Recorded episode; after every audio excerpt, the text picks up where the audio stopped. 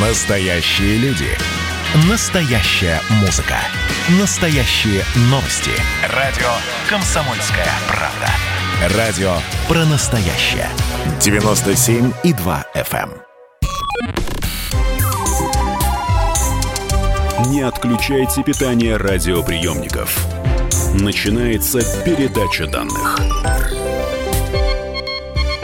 Здравствуйте, друзья. Это передача данных. Меня зовут Мария Баченина. И сейчас все чаще можно услышать слово нейромаркетинг. В студии «Комсомольской правды» главный куратор исследовательского центра бренд-менеджмента и бренд-технологий, член Совета Российской гильдии маркетологов Николас Каро. Николас, здравствуйте, добро пожаловать. Здравствуйте и спасибо. Ну, вы мне скажите сразу, нейромаркетинг – это та реклама, которая сразу на мозг наш влияет, да, вот напрямую? А какой коварный вопрос. Ну вот давайте э, договоримся, что все-таки мировое сообщество решило, что же такое нейромаркетинг. С одной стороны, э, есть такая фракция аппаратников, которые считают, что нейромаркетинг это всего лишь высокоточное аппаратное фиксирование неосознанных человеческих реакций на любой сенсорный раздражитель. А, то есть то, что до чего мы дотрагиваемся, сенсорный, да? Да не обязательно смотрим. Сенсорика – это смотрим, А, слушаем, вот. нюхаем, ощущаем, чувствуем. И наша вегетососудистая система в первую очередь реагирует. Ну а дальше уже э, э, от аксончика к аксончику в, ко- э, в- головном э, мозге побежали электрические импульсы, нейрончики заработали. У девочек единовременно заработали и у женщин и левое, и правое полушарие, потому что сколько мы ни говорили о нейромаркетинге, мы должны понимать, что женщины и мужчины – это разные существа. Женщины э, могут единовременно задействовать и левое, и правое полушарие мозга э, в процессе единовременного выбора, а мужчины как раз попроще, понадежнее, уж, знаете, пускай каждый из слушателей себе э, выберет комплементарное суждение. Левое вкл, выкл, правое вкл, выкл, левое вкл, выкл, Владимирская столбовая дорога. Так. А, но если уж э, говорить и об определениях э, нейромаркетинга, конечно же, есть и такое раздутое, академическое, о том, что это э, комплекс э, вспомогательных научных дисциплин на стыке э, психологии, психофизиологии, и так до бесконечности можно перечислять. Важно понять, что нейромаркетинг – это не манипулирование сознанием человека – это наоборот выявление, на что человек реагирует осознанно и неосознанно, как он реагирует, фиксация этого и предложение бизнес-сообществу знаний о том, как и на что человек реагирует. То есть, э, простыми словами, мы вам даем, в принципе, то, что вы хотите, но даже еще об этом не догадываетесь. Спасибо. Я думал, как бы мне помягче сказать о том, что э, невероятно неприятно ведь произносить э, о том, что э, покупатель, он же человек, он же homo sapiens, homo habilis, homo erectus, как угодно назовите, м, но в первую очередь ленив, жаден и глуп. И на этом выстраивается, на этих трех китах человеческих пороков выстраивается любой брендинг, любой маркетинг. Николас, мы не обиделись. Мы не обиделись, мы люди разумные, слушатели передачи данных особенно, поэтому мы не обижаемся. Это ведь в целом, это статистика, а каждый из нас умный и очень чуткий человек. То есть это законно. но при этом, приходя в магазин, мы стремительно глупеем. Это не зависит да. от пола, от возраста. А Разве? если... Подождите, подождите, а что, женщины не становятся глупее, чем мужчины в магазинах? Мне всегда казалось, что это так. Но если уж вы упомянули статистику, то Мгм. давайте обратимся к э, цифровым порядкам. Любое утверждение о том, что женщина с возрастом стремительно глупеет, не научно. Причем те, кто это утверждают, что женщина с возрастом стремительно э, глупеет, опирается на такой количественный показатель неосознанных покупок. Что такое неосознанные покупки? Не хотела, не думала, пришла домой, ой, надо же, оно лежит. И причем Спонтанно. оплачено. Да, это совершенно спонтанные покупки. Так вот, э, у женщин э, средней возрастной группы, э, их действительно побольше, чем у мужчин, но не потому, что женщина такая э, сорока-шапоголичка, а потому что женщина покупает за себя и за того парня. Вообще женщин с функцией покупательниц, их на 20% больше, чем мужчин с функцией покупателя. Ну, это нормально. Мы ходим по магазинам, э, запасаемся продуктами, какими-то промтоварами это для такая, дома. Это такая э, социальная надстроечка, которую общество навесило на женщин, а женщин с удовольствием поддерживают и ожидают, что вот придет э, он, добытчик, хотя зачастую женщина больше работает, больше получает, а еще, ну, вообще-то работает, это три работы одновременно. То есть а, она работает на работе, она работает фактически дома, а еще по дороге с работы домой с авоськами в зубах. Все как у Аллы Борисовны Пугачевой, когда-то в ее нетленке, в сумке тушь, а сейчас туфли, а еще селедка, картошка и молоко. Да, соглашусь. Но вот, вот в чем вопрос. Все-таки нейромаркетинг, я э, и уверена, слушатели не до конца понимают. То есть можете на примере объяснить, на что должен влиять вот этот продукт, вот этот вот раздражитель, чтобы я его купила? Как он должен выглядеть, может быть, или где он должен стоять, или как он пахнуть, или к нему должны меня подвести э, менеджеры магазина. Может быть, какой-то есть главный такой инструмент. Все в комплексе. Так. Ключевое слово подвести но не за руку, а совершенно неосознанно. Нативненько. А, нативненько – это прекрасный термин. А, косолапенько – это тоже околонаучно, ну, потому что все таки большинство людей, абсолютное, тотальное большинство людей а, асимметричны это и касается не только лица, это э, и там овала лица или длины шеи или размера груди, э, размера души. Э, э, э, одна нога у ней всегда была короче. Э, э, поэтому э, по лесу-то мы ходим кругами. Не потому, что э, мы любим вычерчивать мистические круги, а тупо потому, что одна нога э, у нас всегда немножечко короче. Вы серьезно? Я думала, вы сейчас шутите. Я не шучу И абсолютно. этим пользуются, да, что вот наша тенденция как-то Любой современный гипермаркет выстроен на знании не только э, психофизиологии человека, но и его анатомических особенностей и поведения, следующее из этого. Ого. Поэтому, как только мы входим а, в супермаркет, мы попадаем в рассчитанный лабиринт. Если он многоэтажный, то, э, ну, а, обратите, пожалуйста, внимание, чаще всего вы не можете сразу с первого этажа подняться на четвертый. Это бесит. Вам нужно подняться на второй, там пройтись по территории магазина, там еще подняться. Конечно же, где-то есть в уголочке лифт, который вас обязательно довезет. Только этот лифт вы, как бы это помягче сказать, не сразу очень-то и найдете. Хотя хочется сказать гораздо конкретнее. Поэтому вы попадаете в лабиринт лабиринт нейромаркетинговых ловушек. а, причем, э, когда вы идете по улице, вы э, зачастую, особенно в мегаполисах, сами не понимаете, как вы оказались в кофейне. Ну, потому что, причем э, наше левое полушарие нам объясняет, ну как же, я хотел кофе, поэтому зашел, но когда мы копаемся, почему ты захотел? Ты же уже пил дома или пила дома. Не объясняем, что запах почувствовал. Но так дело в том, что, послушайте, ну такие вытяжки по закону должны стоять. И двери от сквозняков должны быть, и окна такие э, должны быть надежные. запахов? Запахов нет, а он есть. а потому что этот запах синтезированный. Аромаркетинговые машинки выгоняют запах кофе, синтезированный запах кофе на улицу, и фиксация такова, что три человека из пяти за пять шагов до кофейни улавливают этот запах до дверей кофейни, притормаживают и заходят. А двое из пяти, тех самых сильных и стойких, которые все-таки прошли, притормаживают, останавливаются, и один из них обязательно вернется и зайдет. А вы знаете, это ведь не только про кофейню, где запах кофе достаточно гармонично слышится и э, как бы уместен. Но ведь очень часто даже магазин одежды ароматизирует каким-то, и этот запах становится бренд-запахом. И э, меня всегда притягивает тот запах, который мне нравится. Это ведь тоже, получается, э, инструмент нейромаркетинга, да? Вы абсолютно правы, потому что аромаркетинг является составной частью идентификации бренда. Боже мой.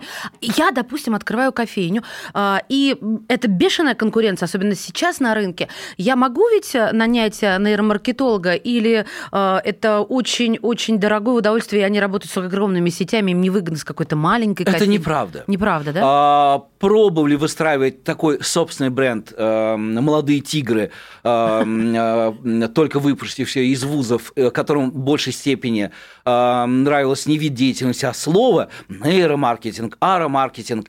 И мне кажется, наконец-то мы избавились от ужасов, которые были еще 5-7 лет назад, когда по городам и весям нашей страны ездили э, гуру нейромаркетинга, собирали залы, стадионы, но при этом даже не знали определения нейромаркетинг. Сейчас примерно такое же э, происходит э, с эмоциональным интеллектом, то есть всюду, Все во всех слышали, регионах, но, никто не понимает, но при этом это. никто даже не знает определения, а эмоциональный интеллект все-таки тоже относится к нейромаркетингу э, к, к блоку нейромаркетинга, я считаю, потому что эмоциональный интеллект – это, опять же, определение избавляет нас от манипуляторов и, и вот этих вот шаманов с бубнами, собирающих залы. Спасает нас от инфо-цыганства спасает нас. Ну, послушайте, откройте словарь и прочитайте, и вы поймете, нужно идти и слушать этого наявную гуру или нет. Слава богу, словари опять вошли в моду, а это легко определить, потому что стоимость словарей, их качество стремительно растет и в телячьих переплетах, и золотыми обрезами. Меня это радует. Слушайте, с вами поговоришь, и сразу хочется в магазин. Ведь вы меня сейчас не мотивируете, не агитируете уж тем более. Но а, то, как вы об этом говорите, это, конечно, сказочно. Но ведь шопинг это и есть антистресс. Любой психолог это подтвердит. Мы поговорим об этом в следующей части передачи данных. Друзья мои, тема нашего сегодняшнего заседания – нейромаркетинг в студии. Главный куратор исследовательского центра бренд-менеджмента и бренд-технологий, член Совета Российской гильдии маркетологов Николас Каро. Не отключайте питание радиоприемников. Идет передача данных. Радио «Комсомольская правда» — это настоящая музыка. Я хочу быть с тобой. Напои меня водой твоей любви.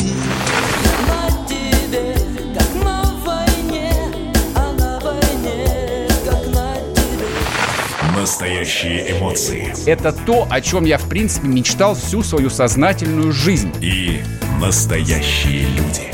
Мы ведь не просто вот придумали и пошли на полюс. Мы к этой цели своей, ну, лет 10 готовились, шли.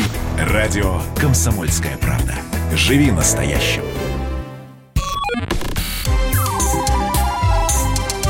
Не отключайте питание радиоприемников. Начинается передача данных. Итак, все на шопинг. Ну нет, шучу, конечно. На самом деле мы сегодня здесь собрались для того, чтобы, может быть, вы как-то задумались и сэкономили. Дело все в нейромаркетинге. В студии главный куратор исследовательского центра бренд-менеджмента и бренд-технологий, член Совета Российской гильдии маркетологов Николас Каро. И э, вы сказали, Николас, что шопинг – это Антистресс. Это ведь тоже, получается, инструмент нейромаркетинга. Тебе надо успокоиться. Иди, купи что-нибудь. Скорее наоборот. Нейромаркетинг является инструментом, потакающим человеческим пороком, приносящим сверхприбыль, выпускающим товары и услуги. А, а давайте возьмем какой-нибудь э, огромный бренд, который известен всем. Ну, вот, допустим, э, мне интересно, во-первых, они же должны работать над собственной репутацией. Вот как репутация влияет на выбор человека? Э, Я понимаю, что тут дело в качестве в первую очередь, но она же еще создается. Вы абсолютно правы. Бренд априори качество. А если какая-то торговая марка вдруг начинает доказывать вам, что мы хорошие потому-то и потому-то, первое, второе, третье, четвертое, это рядовая торговая марка, которых э, сон, которых тысячи тысяч, это неплохо, но это торговая марка. А бренд, суть есть торговая марка по факту, за которую мы не просто платим, а переплачиваем, причем совершенно осознанно, понимая, что рядом на товарной или услуговой полке есть то же самое, но гораздо дешевле. И при этом хуже, наверное, на наш взгляд. по качеству. Не совсем хуже. Качество может быть то же самое. Но бренд отвечает на два самых главных вопроса, на которые не способна ответить рядовая э, торговая марка такого же, быть может, качества. Достоин ли этот продукт или услуга меня, как я сам себя Статус. вижу, и поднимется ли мой статус Ну, от того, что я конечно. приобщусь к этому товару и услуге? Но э, вы не поверите, я э, знаю про статус, но знаю про то, как он сильно влияет на мужской ум. Этим часто пользуются продавцы а в вот это автосалонах. проявление сексизма. Ну и, и пожалуйста. Я же ладно. вам в ответ про э, магазины обуви, парфюмерии и белья, э, специализируясь на женском выборе, Соглашусь, расскажу. тем не менее, мужчин, в мужчину это заложено исторически. Наш мозг такой орган, который мало изменился со времен охоты на мамонтов. И это мужчина был обязан защитить свою пещеру, семью и убить мамонта, чтобы прокормиться. И если у него был статус достаточный для Мужчина этого... был вынужден это Ну. делать, потому что он не может выносить ребенка. Окей, а, а какая разница? Я к тому А разница в том, что постепенно, поэтапно эта социальная Стирается. условная роль э, вызвала тем, что э, у мужчин стали крепче там э, мышцы, шире плечи. И прекрасно. Если бы мужчина мог рожать и вынашивать, то, соответственно, другая бы э, по- по- по- по- половинка по Так же бы половой охотилась, и так же была бы бы добывала. Я ведь не об этом. Я говорю э, не, о- не об этом каком-то биологическом, э, биологической несправедливости. Я о том, что на мужчину Что исторически... это несправедливость? Ну хорошо, на мужчину исторически действует, эм, так сложилось, что статус для него важен. И когда вы приобретете этот автомобиль, вы подниметесь на следующий, вы не будете прежним. Это влияет на него сильнее, чем на женщину. Для женщин статус не менее важен. Давайте договоримся все-таки говорить сегодня правду. Я вас послушаю. А, м, но дело в том, что женщина, боже мой, придется сказать умнее. А, женщина изощреннее, Хитрее. а, хитрее, а, умнее, в конце концов. А, Статус для женщины не менее важен. А, И я здесь не про э, лозунги феминисток э, говорю, а просто статус знания того, что я умнее, и ты, дорогой мой, сделаешь все то, что я решу, при этом будешь считать, что ты сам принял такое решение, это тоже подтверждение своего статуса. М, Мужчина формалистичнее, прямолинейнее, и поэтому демонстрация собственного статуса не через предметы гардероба, а, поскольку, поскольку женщина демонстрирует свой статус а, более успешно, Через внешнее, а, да. через, вне- а, через внешние показатели.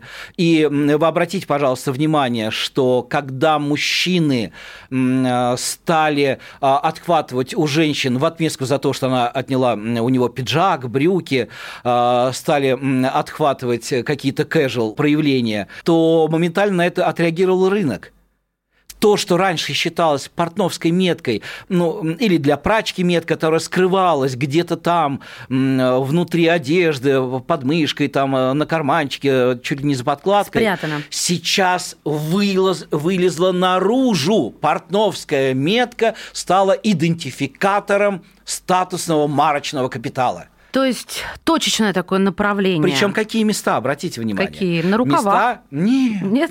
На рукавах это все отрывается. А места кон- гиперконцентрации внимания, э, аппаратурный ремаркетинг постоянно показывает, что вовсе не на глаза м, женщины смотрят, эм, э, скажем на так, а что? на пятую точку мужчины. Совершенно неосознанно, там просто прожигается взглядом. Подождите, а на- где джинсовая на- метка? На попу. На попу. На- А, и джинсовый лейбл там. Конечно. С другой Вот он, стороны, с другой стороны, Ребята, какой, э, нашли. ну, скажем так, еще э, такой сексуальный э, маркер, антропологический, э, э, на что и мужчины, и женщины смотрят. Ну, э, мужчины смотрят на размер души Груди. У женщины, а э, женщины просто тупо смотрят на грудь, это грудная клетка, это мышцы. Мощь, мощь. Поэтому где на майках? Справа обычно над грудью. А чаще вообще на груди, а, через, лопатки и по кругу.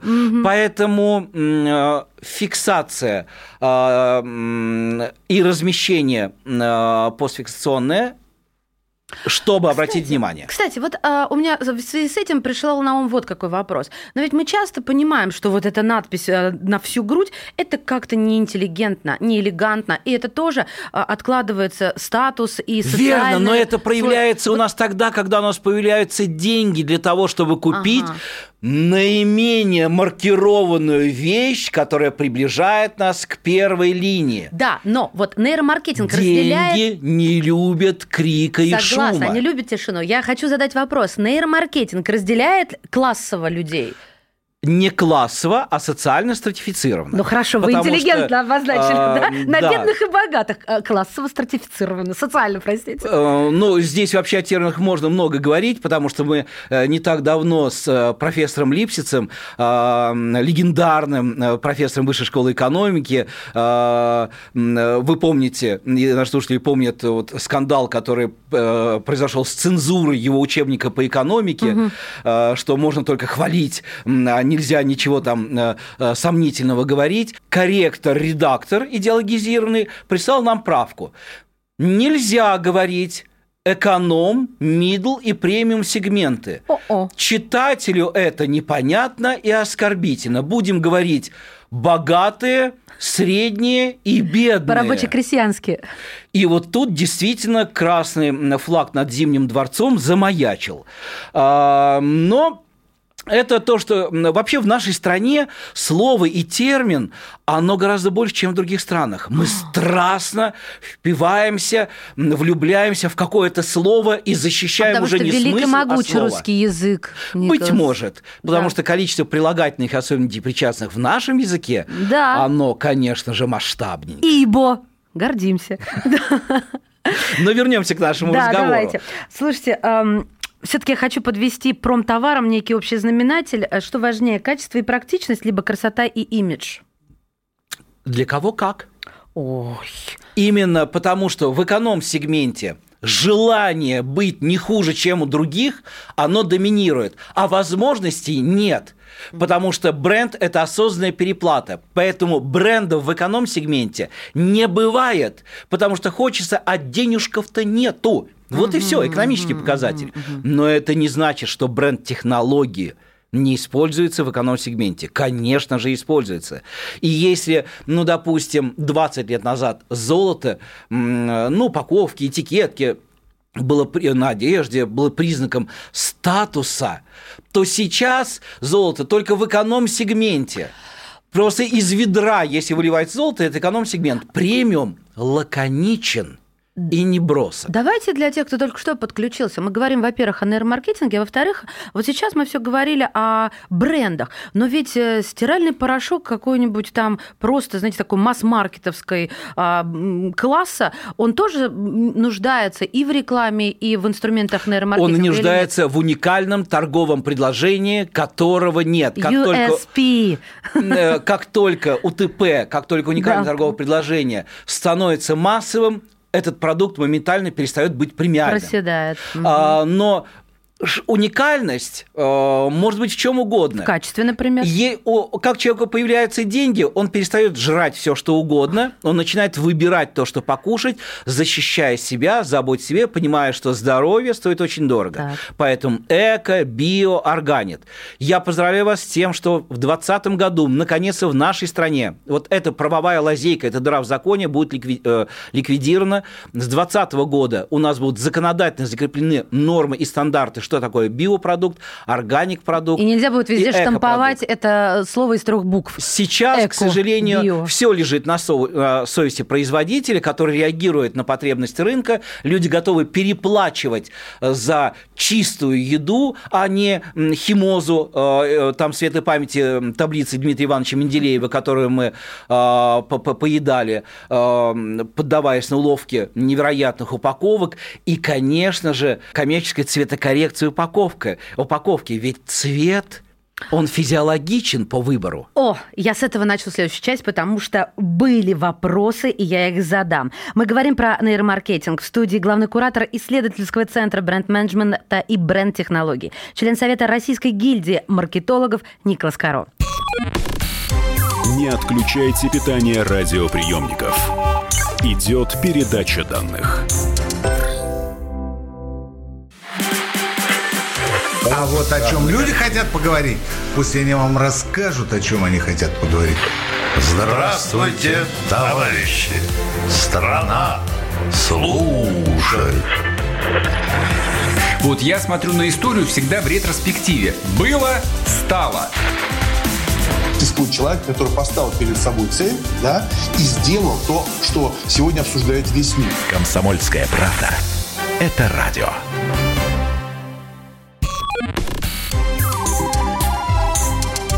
Не отключайте питание радиоприемников. Начинается передача данных. Мы возвращаемся в эфир, говорим про нейромаркетинг. В студии у нас главный куратор исследовательского центра бренд-менеджмента и бренд-технологий, член Совета Российской гильдии маркетологов Николас Каро. Последнюю часть мы закончили с вами э, на моменте, когда вы сказали «цвет – это главное». Ну, я уж тут Это не могу. главное, это любимое. Это любимое. И э, вопрос сейчас поймете, почему такой звучит, потому что тут же приходит на ум. Кто победил, Пепси или Кола? Никто. Ответ сразу же. Дело в том, что я абсолютно убежден, и вовсе не потому, какие суммы э, в исследование цвета э, вкладывает и та, и другая компания. А это секрет Полишинеля. Вкладывают очень серьезные. А дело в том, что они с помощью цвета поделили рынок. Поделили На мир. синий и красный? А, на синий и коричневый, и синий и красный. Объясню. Красный цвет является самым доминирующим, активным. Хочешь или не хочешь, но при созерцании или погружении или окружении себя красным цветом, пульс чаще, дыхание чаще, сердцебиение чаще, мы активничаем, активничаем, и Главное показать, куда идти, а там либо громить, либо побеждать. А красный цвет – цвет кровотока, в конце концов, гиперэмоционализирован. Мы поняли, да, что Цвет красный это важно. Да. назовем его Во, так. Так. Синий цвет – это цвет-антагонист, единственная противоположность красному. Это цвет-успокоитель. М, При нахождении в насыщенном синем помещении, а, начиная там с пятой, шестой минуты, пульс реже, дыхание реже, сердцебиение реже, мы успокаиваемся. А, Во всех поездах, в вагонах категории люкс есть обязательно синяя подсветка, а, ночная. Большинство детских ночных светильников, они синего цвета. Нет, то есть есть и красные, и желтые, и зеленые, только ребенок фиг уснет. А, хочешь, И не хочешь. К Пепси и Коле. Поэтому кто синий и красный? Кто реагирует на одновременное антагонистическое безумие цветов? Да кто? Дети-пубертатники. То ангел, то бешеный демон. А, И молодые менеджеры, а, Которые тоже то ангел, карьеру. то демон, да. Да, ну просто-напросто их вегетатика воспринимает их карьерный рост как второе половое созревание. А, Ну и принципе, любой возраст, так называемые молодящиеся, занимающие активное, э, они в первую очередь заметят цвет. Не то, что он им нравится, а синий и красный будет им заметен по понятным причинам. Но вот смотрите, какая штука. Раз. А, это еще раз. Прошу Это группа, дальше. которая за Пепси. Молодые, активные, подростки. Бешеные, скажем, в хорошем смысле слова. В хорошем смысле. Дерзкие. Но, простите меня, а где же, здравствуй, пенсия, а где же классицизм, а где же степенность, Семья. а где же дети-дети до пубертатнички? Их реакция на праздник, но дома уют и семьи. Это красный. Это красный праздник и коричневый, потому что Кока-кола, в отличие от Пепси, позиционируется через прозрачных бутылочки как красно-коричневый, а коричневый – это цвет закрытости, дома, быта, и вместе это домашний праздник, поэтому, когда мы спрашиваем, какой напиток там эм, рекламный, самый рождественный, самый новогодний, мы Конечно, хором говорим, Кока-кола. Да, она вообще изменила наш Новый год. Наш Новый год изменился из-за Кока-Колы. Потому что это праздник нам приходит, мы забыли про нашего Деда Мороза, который в синей шубе, а у нас теперь э, Санта-Клаус, которого мы В последнее переименовали. время Деда Мороза в красных в шубах. красном, да. А, вот этот э, трейлер с новогодними огнями, все стало Ну, вообще образ этого этой- доброго старика э, Белобородова м, в коротком красном кафтанчике, мы же понимаем, что э, святой Николай Мир Ликийских э, не носил красные ритузы, а судя по тому, где он жил, мех-то вообще был противопоказан, жарковато. Но мы благодарны за образ, за образ Санты, который был придуман и разработан в середине прошлого века художниками. Почему у Coca-Cola. меня все-таки ощущение проигрыша а, Кока-Колы, нет, проигрыша Пепси-колы, Кока-Коле Потому что вы стране? уже не бешеный пубертатник, ангел мой. Вот Я журналист, я бешеный пубертатник до смерти. Дело в том, что мы все равно переходя в определенную возрастную или социально ориентированную э, группу, статусную группу, когда мы становимся мудрее, мы отказываемся от первичных раздражителей Ага. синего и красного, мы начинаем реагировать на красный с э, коричневый. А про белый цвет мне даже не говорите, он есть и там, и там, но он всего лишь водораздел, потому что белый цвет цвета нет. А вот на что реагирует публика безотказно? Дети, котики? Невеста. Невеста. А она еще ведет за- Если в начале детём. модного показа появляется невеста, а, ну а после э, так называемой очередной сексуальной революции невеста выходит еще за руку с ребенком, э, что, в общем-то, Странно. несколько странно, потому что уж белое платье на свадьбу надела,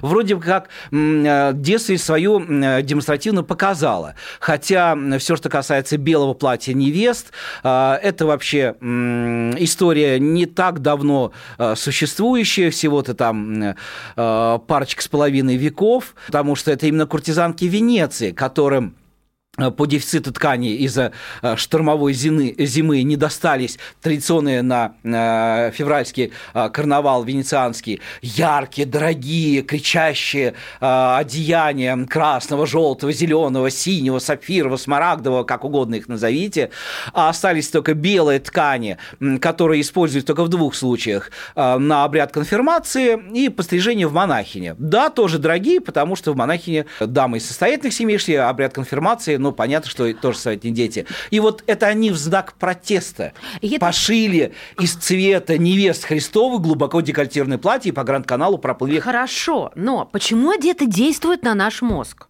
Почему невеста действует на меня? А, невеста является социальным идентификатором статуса, а, причем на Удалось долгое выйти время... замуж, отхватить мужика. Для кого-то да, а для кого-то я поставил галочку, а дальше ищу все равно белого принца. И э, не называя марочный капитал, но одной из моих любимых и невероятно популярных марок э, майонеза в нашей стране, а майонез в нашей стране это все равно, что для американцев кетчуп, то есть для нас это, Это второй хлеб. Да. Более того, э, у нас зачастую и хлеб с майонезом едят просто как Это нормально, э, это закуску. вкусно. Да, и, в общем-то, и ложкой едят. Просто об этом почему-то не принято говорить. А, ну, То есть майонез – это особый продукт для нашей страны. Вот долгое время на рынке майонез э, цени- э, вот, э, такое навязанное рекламистами, молодыми, опять же, было, что белый цвет, цвет чистоты, цвет майонеза. Какая ассоциация? Невеста. Каждая женщина мечтает быть невестой. Во-первых, не каждая. Но доказать рекламисту, что его гениальная идея, за которую заплатил клиент, э, э, не совсем точна, это гиблое дело. А, Но когда э, мы провели на ремарке замер, в частности, по эмоциональному интеллекту массива целевой аудитории потребительниц именно этого майонеза, выяснилось, что да, женщины, в общем-то, э, моделируют себя именно этого майонеза, э, майонеза как э, герои и звезды. По драйверу герои и звезды. Есть- А значит, им мужчина нужен всего лишь для того, что отстаньте от меня. А свадьба это не сверхзадача, как в русских народных сказках. На чем заканчивается сказка? Ну да, И жили они долго и счастливо. Стоп, все смерть. Снято. То есть больше ничего интересного не происходит. Снято.